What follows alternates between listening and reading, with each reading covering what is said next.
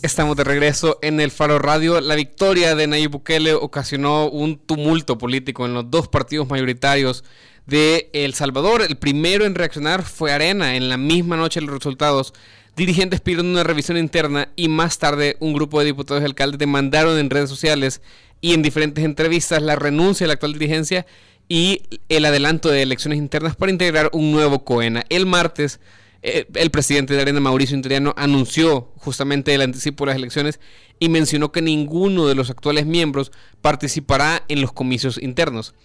Pero hay que decirlo, esta no es la primera vez que se pide renovación dentro de Arena. La tensión por el control del partido parece ser una tarea de los tricolor que se ha visto desde la mitad de la década de los 90. Más reciente, dos de los liderazgos medios que solicitaron repensar y cambiar las viejas prácticas fueron los entonces diputados Johnny Wright y Juan Valiente. El primero terminó renunciando al partido y ahora impulsa un nuevo proyecto político. El segundo se atrevió, por ejemplo, a solicitar la lista de empleados de la fracción legislativa y el partido se le echó encima, acuerpó a miembros de la Juventud de Arena en algunas de sus demandas y también se le fueron encima, empezó a hablar de aborto, más bien a sentarse con algunos sectores que pedían hablar del tema y tampoco lo acompañaron hasta que finalmente el COENA no aceptó la postulación de su candidata a diputada suplente, Aida Betancourt, porque se había pronunciado en contra del mayor Dawson. Valiente dijo entonces que no iba a formar parte de una renovación falsa y renunció a su candidatura a la reelección. El tiempo parece haberle dado la razón.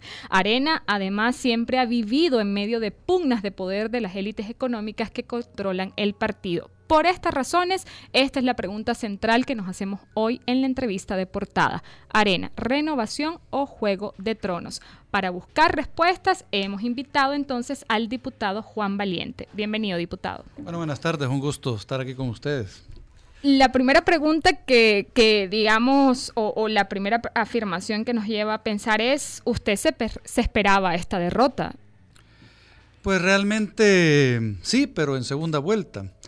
Eh, yo tenía la leve esperanza que, el FMLN hubiera podido recuperar un poco de su base tradicional y que anduviera, dije en varias entrevistas, alrededor de 700 mil votos, 800 mil votos.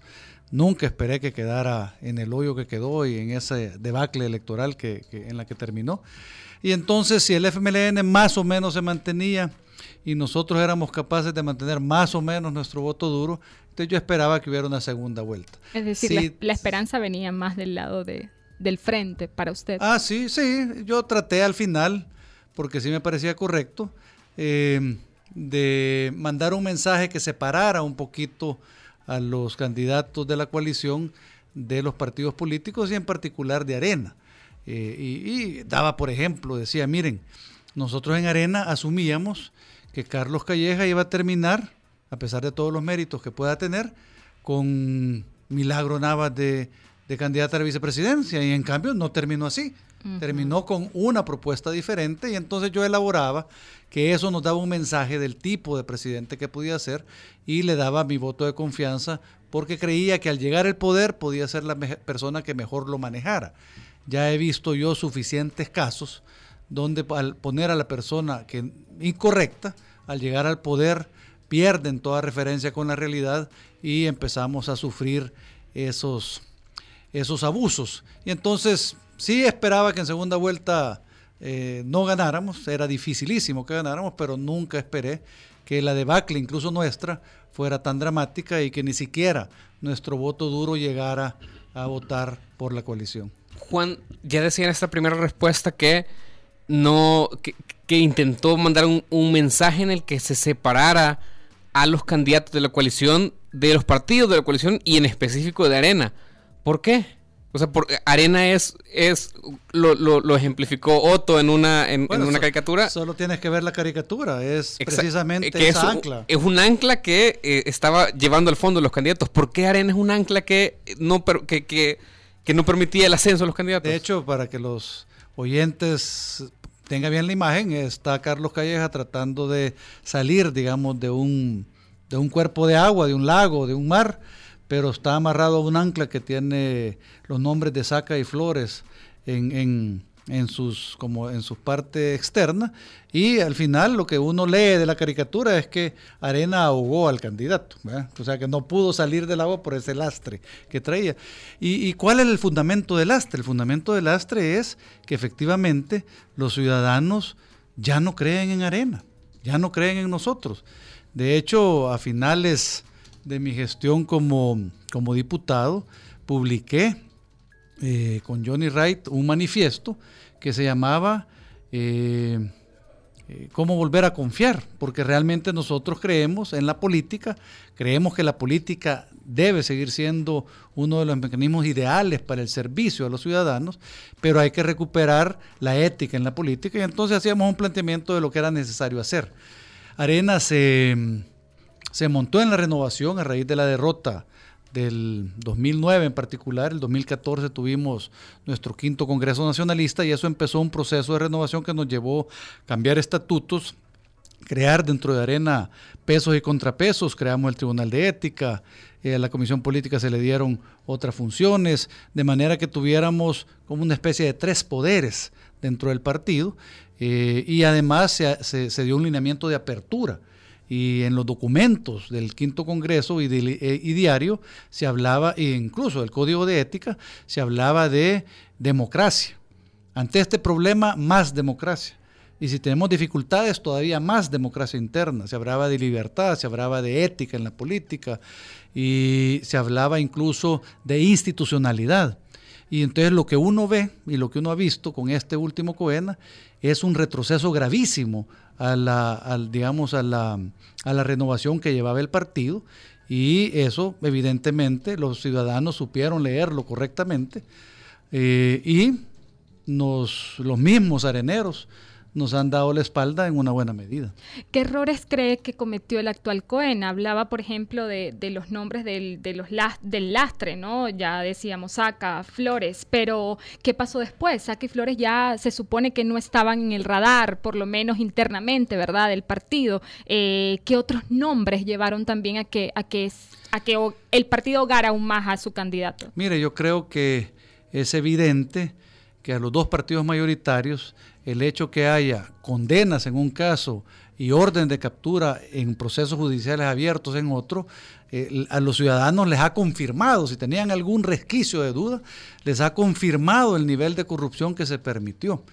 Y a veces me sorprenden las declaraciones de mis correligionarios, porque si seguimos en el camino que vamos, permitiendo abusos de los recursos públicos, para no decir cosas mayores, pues vamos a crear a otro saca en el partido. O sea, no acaban de entender de la importancia de recuperar los valores en el partido. Yo les insisto, nos hemos vestido de todos los colores que quieran, pero no es un asunto de colores ni de marchas, es un asunto de valores.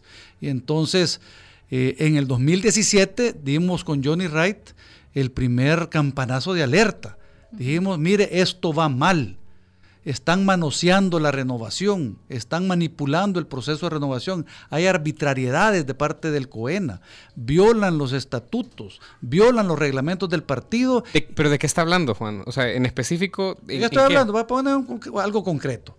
En esta legislatura, por ejemplo, en, en cuando iban a nombrar al jefe de fracción y al subjefe de fracción, había ya un reglamento aprobado por la comisión política que tenía que ser cumplido. Para eso está la comisión política, para hacer reglamentos y una vez que están los reglamentos aprobados deben cumplirse.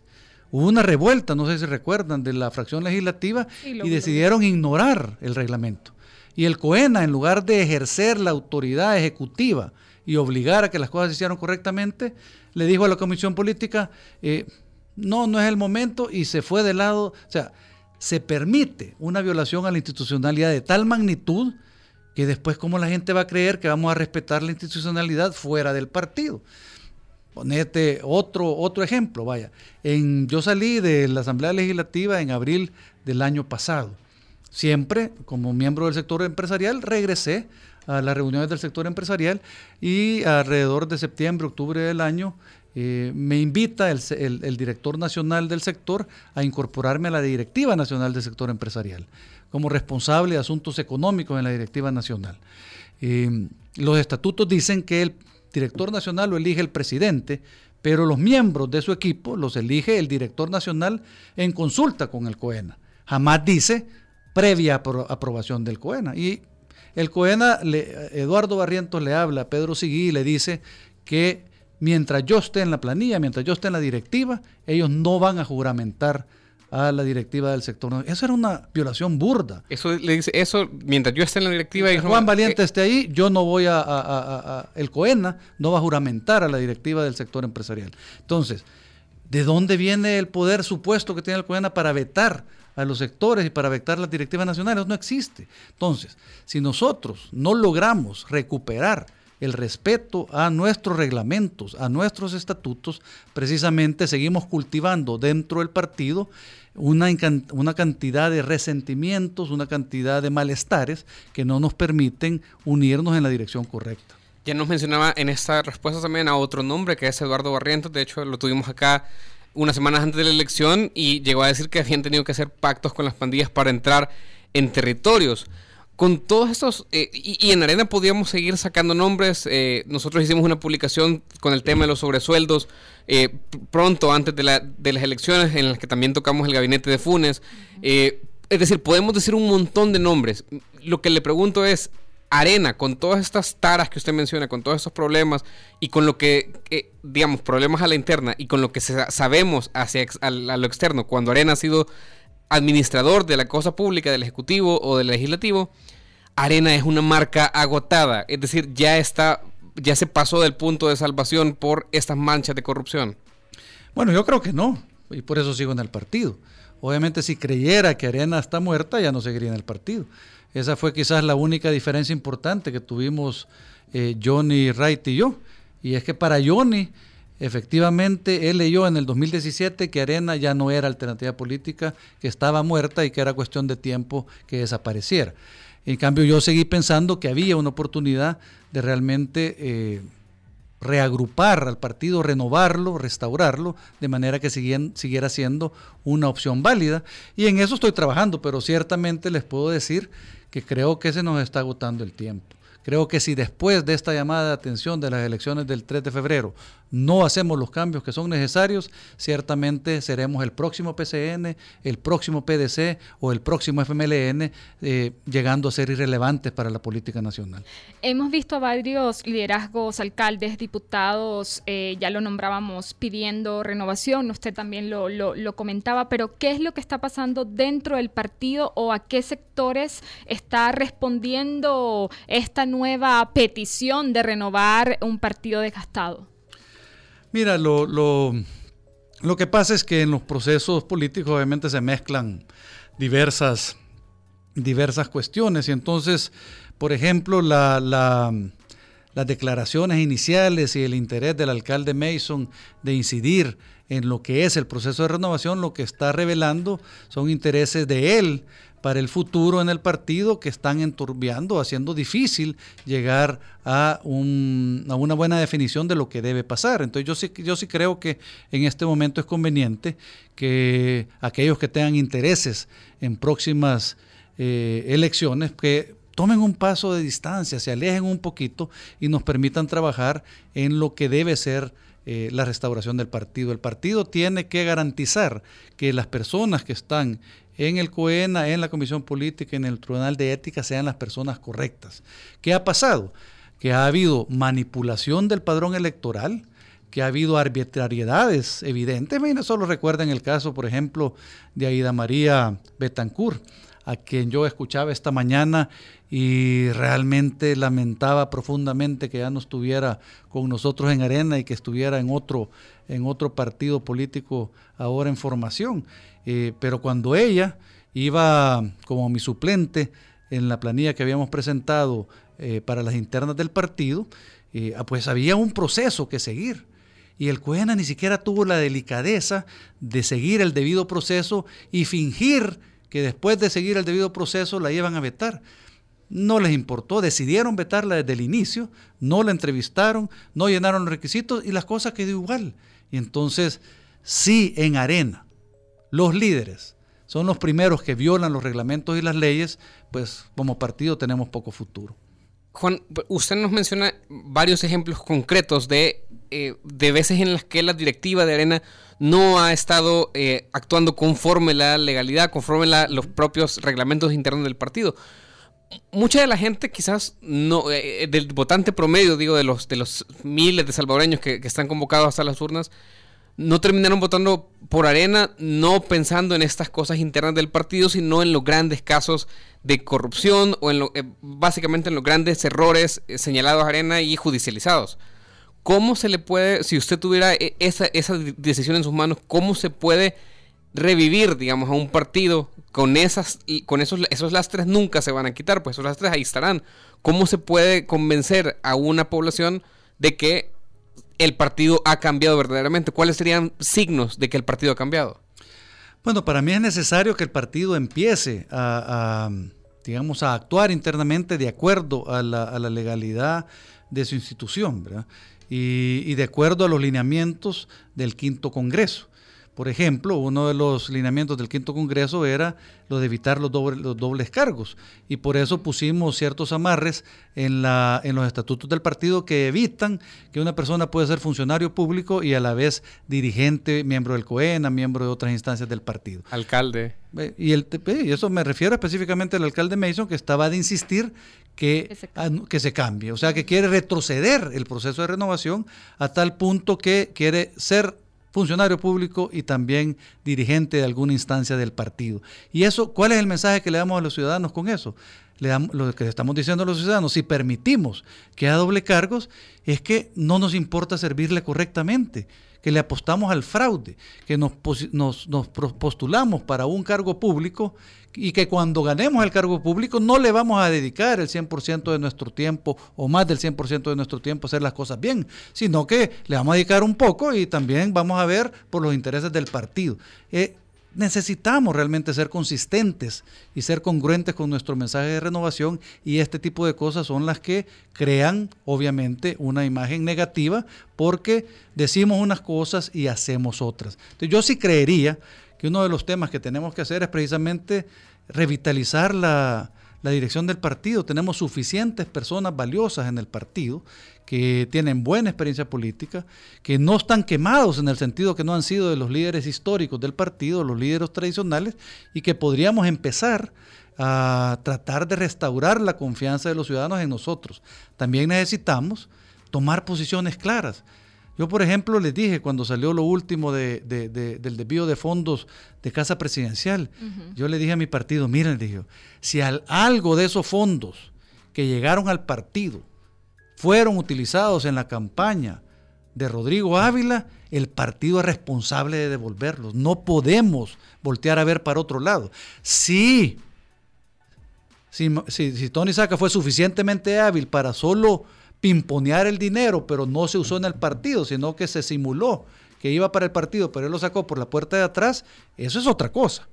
Y entonces debemos hacer lo correspondiente y me alegró en ese momento que el COENA fuera a la fiscalía a poner un anuncio pero sin embargo yo no estoy seguro que hayamos investigado si algo de ese dinero ha, sido usado para las operaciones del partido y si es así, por supuesto que todos los aneneros somos responsables. ¿Y no está seguro porque no hubo una respuesta clara a su petición? Sí, por supuesto que no me van a enseñar los libros, pero si eso es lo que tendríamos que tener un nivel de transparencia con los ciudadanos para decir, miren, ese es el pasado, pero pensamos esto del pasado. O sea, nosotros, por ejemplo, no podemos decir, le apostamos a la ética y no condenamos los hechos de corrupción que pueden haber eh, eh, eh, manchado al partido o que pueden haber sido hechos por miembros del partido. Juan, esto es interesante porque cuando nosotros hablamos con gente como Mauricio Intriano, incluso como el expresidente de Arena Jorge Velado, con otros areneros, lo que se nos pide, lo que de hecho pedía el candidato Calles es que no nos detuviéramos, que no lo viéramos a él como saca, como, como, como flores, que no nos detuviéramos en el pasado. Usted dice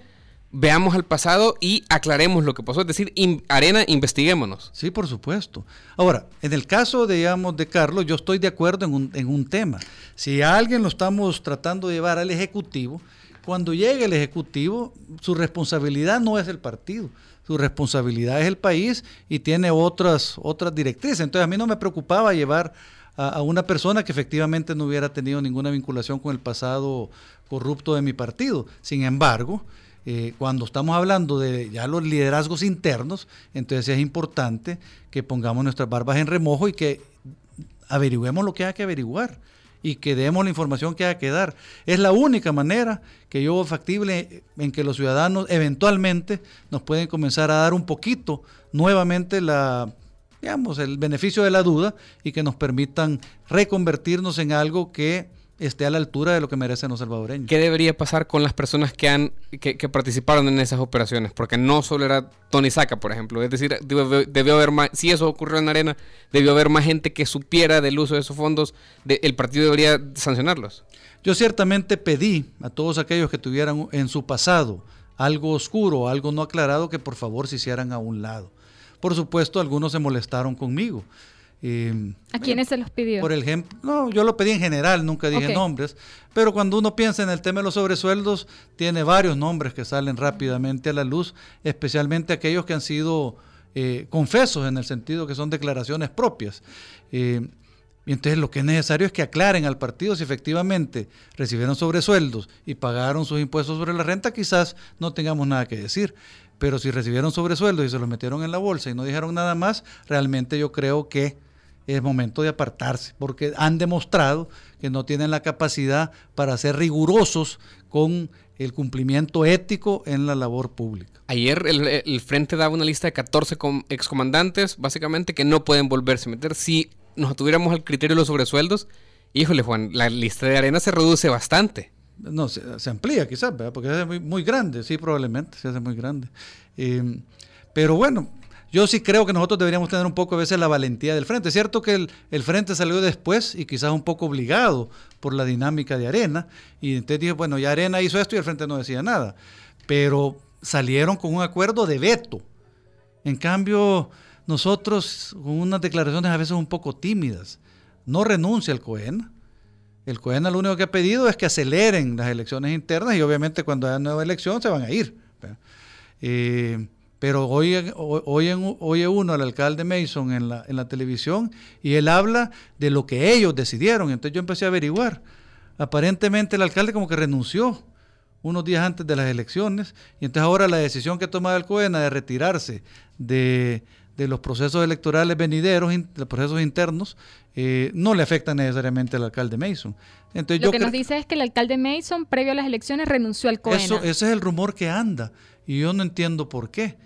Y, cuando uno oye las declaraciones de él, yo aquí tengo un, mensaje que él dio, donde, donde se refiere a los miembros del COENA como ellos, como si él no fuera miembro del COENA.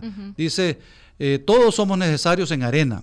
Me parece una actitud de liderazgo y madurez que el COENA decida que ninguno de ellos se va a reelegir y que adelantarán las elecciones de dirigencia. Y entonces yo digo, bueno, ¿y que él no es miembro del COENA? O sea, porque habla de ellos y él es miembro del COEN. Entonces, esa fue la explicación que me dieron, no sé si será cierta, pero lo que yo sí creo es que lo que hay que buscar, precisamente entendiendo lo que ha pasado, fíjense que la gente no entiende por qué las tres cosas que dijo Nayib, huyó de la prensa, huyó de las preguntas, al, al debate que fue de la UCA, lo hicieron pedazos, nunca regresó a debates y se mantuvo congruente en tres mensajes y aislado un poco. Los mensajes fueron, devuelvan lo robado, los mismos de siempre y hagamos historia. Nosotros tenemos que entender por qué eso resuena en la gente. ¿Por qué los ciudadanos con esos mensajes dijeron, este es el hombre? A pesar de los pesares, porque yo les digo, miren, no me hablen de un salto al vacío. Conocemos suficiente en ahí para intuir por dónde pueden ir algunas cosas y cuáles son sus debilidades. Pero sin embargo, a pesar de todo eso, 1.3 millones de salvadoreños dijeron, a él lo queremos. Y entonces en Arena decimos, hey, qué mensaje más duro. Y entonces vamos a organizar una transición y ponemos a quienes? A los mismos de siempre. no, por favor. Entonces, neto, lamento mucho, es de los mismos de siempre. entonces no puede pensar él ahora en un liderazgo que nos va a ayudar a salir de esta crisis si la gente no lo ve como renovación. ¿Qué pasaría con el partido, por ejemplo, si Neto Mason lidera un nuevo COENA o Mire, si e, de esta crisis no tomamos las decisiones correctas, vamos a terminar siendo un partido irrelevante. ¿Por qué Arena ha, estado un poco protegida? ¿Por qué el partido ha estado un poco protegido? Porque realmente no hemos enfrentado lo que enfrentó el Frente. Miren las elecciones del 2018, Nayib, ni nuevas ideas, ni Nayib eran partícipes del proceso. Lo que hizo Nayib fue ese llamado un poco tonto a anular los votos y no sé qué, pero realmente no tuvo ninguna incidencia. Pero ahí empezamos a ver el deterioro del frente. Unos meses después viene el nuevo proceso electoral, el frente o la gente de izquierda, digamos, o, que, que, o que se siente más del lado centro-izquierda, si es que todavía podemos hablar en esos términos, pero la gente que simpatizaba con el FMLN ve en Naive y en Nuevas Ideas, no en Ghana, pues. Se atrevieron a marcar incluso la bandera de Ghana con todo lo que me imagino que rechazan de la derecha corrupta del país. Y sin embargo, dijeron, aquí vemos una posibilidad y fue el descalabro total del FMLN. Ya quiero ver yo qué pasa con Arena si seguimos con estas tonterías sin enfrentar directamente los problemas y, y en el 2021 tenemos aún nuestro tiempo a la par con un planteamiento problemático, ideológico. Ya quiero ver qué nos va a pasar. Ya quiero ver. Nosotros ahorita no hemos enfrentado eso. Necesitamos realmente hacer cambios de fondo. Y por ejemplo, para ayudar en ese proceso, uno de los temas que a mí siempre me ha apasionado es el despilfarro de los recursos públicos en la planilla de la Asamblea Legislativa. Y yo he demandado que los tres empleados legislativos que tenemos en el COENA renuncien a su salario y que si es necesario pagarles, que le paguemos de nuestros aportes al partido y no de los recursos públicos. Y de hecho, el día de ayer me, me da un poco de, vergüenza. El día de ayer en gira el COENA por el occidente del país y en las redes la gente diciendo, hey, y, y, esos no son empleados legislativos. ¿Y qué andan haciendo en Sonsonate y en Huachapá? Entonces, por favor, o sea, no terminamos de entender. Creemos que la gente es tonta no terminamos de entender lo que nos están diciendo. Entonces ahora en la tarde voy a publicar la lista actualizada de empleados legislativos y ahora a diferencia de los años anteriores la voy a publicar con salarios para que todos tengan el listado y lo revisen y veamos lo que está pasando, porque realmente hay todavía abusos imperdonables en la planilla legislativa. Juan, tenemos poco tiempo. Hay diputados que nos, eh, que están diciendo algo que también sonaba después de, él, de la derrota de Arena en las presidenciales de 2014, que es tenemos que dejar de ser el partido de los millonarios, el partido de los empresarios. Yo de hecho tengo una declaración bien presente de Felisa Cristales que dijo, eh, en el partido tengo prohibido hacer propuestas del plástico porque hay empresarios que se benefician del plástico, es decir, una agenda legislativa marcada por los intereses de los financistas. Arena sigue siendo el partido de los millonarios y eso tiene que cambiar. Bueno, yo creo que, que el partido tiene que tener una agenda política alineada a los intereses de los ciudadanos. Nosotros tenemos que aprender a ponerlos a la persona, al ciudadano, al centro de la acción política y defender esos intereses y no necesariamente los intereses de empresarios, de grupos de interés como los empresarios de buses o de sectores. Tenemos que responder más ampliamente. Y esperaríamos, y yo creo que hay un poco de eso, esperaríamos una transición de, también de los grandes empresarios del país a entender que es un Estado de Derecho lo que más le conviene para el desarrollo del país que un Estado patrimonialista. Y yo ya empecé a ver signos en algunos de estos grandes empresarios que favorecen precisamente que fortalezcamos el país a través de un Estado de Derecho y no que continuemos con las prácticas del pasado. ¿De quiénes, por ejemplo, ha empezado a ver esos ah, signos? Ciertamente de Bobby Murray, por ejemplo.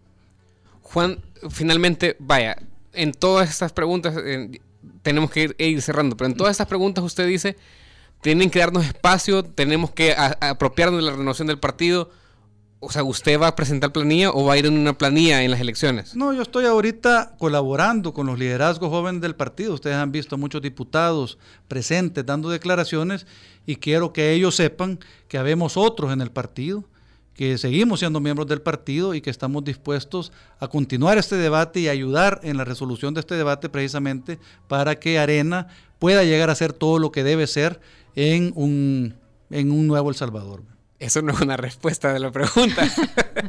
bueno, yo lo que he dicho es que si hay posibilidades de renovación genuina y, realmente hacemos un cambio de timón en la dirección correcta, yo estoy dispuesto a colaborar para ayudar a sacar adelante esta opción política como merecen los salvadoreños. De ahí a presentar pandillas, ciertamente no. Pero sí a integrar una. Ah, podría ser, pero sí, sí, solo sí los cambios se están dando en la dirección correcta. Yo para ir a decorar una solución que es nuevamente una mentira para la gente, como lo fue el 2017, las internas que estaban armando este COENA, pues ciertamente para eso no tengo tiempo ni interés. Perfecto. Muchísimas gracias, eh, exdiputado Juan Valiente. Vamos a estar pendientes, obvio, obvio, de su publicación esta tarde, de esa información que nos ha revelado. Bueno, pues ya sabe. Hacemos una pausa en el Faro Radio y ya regresamos.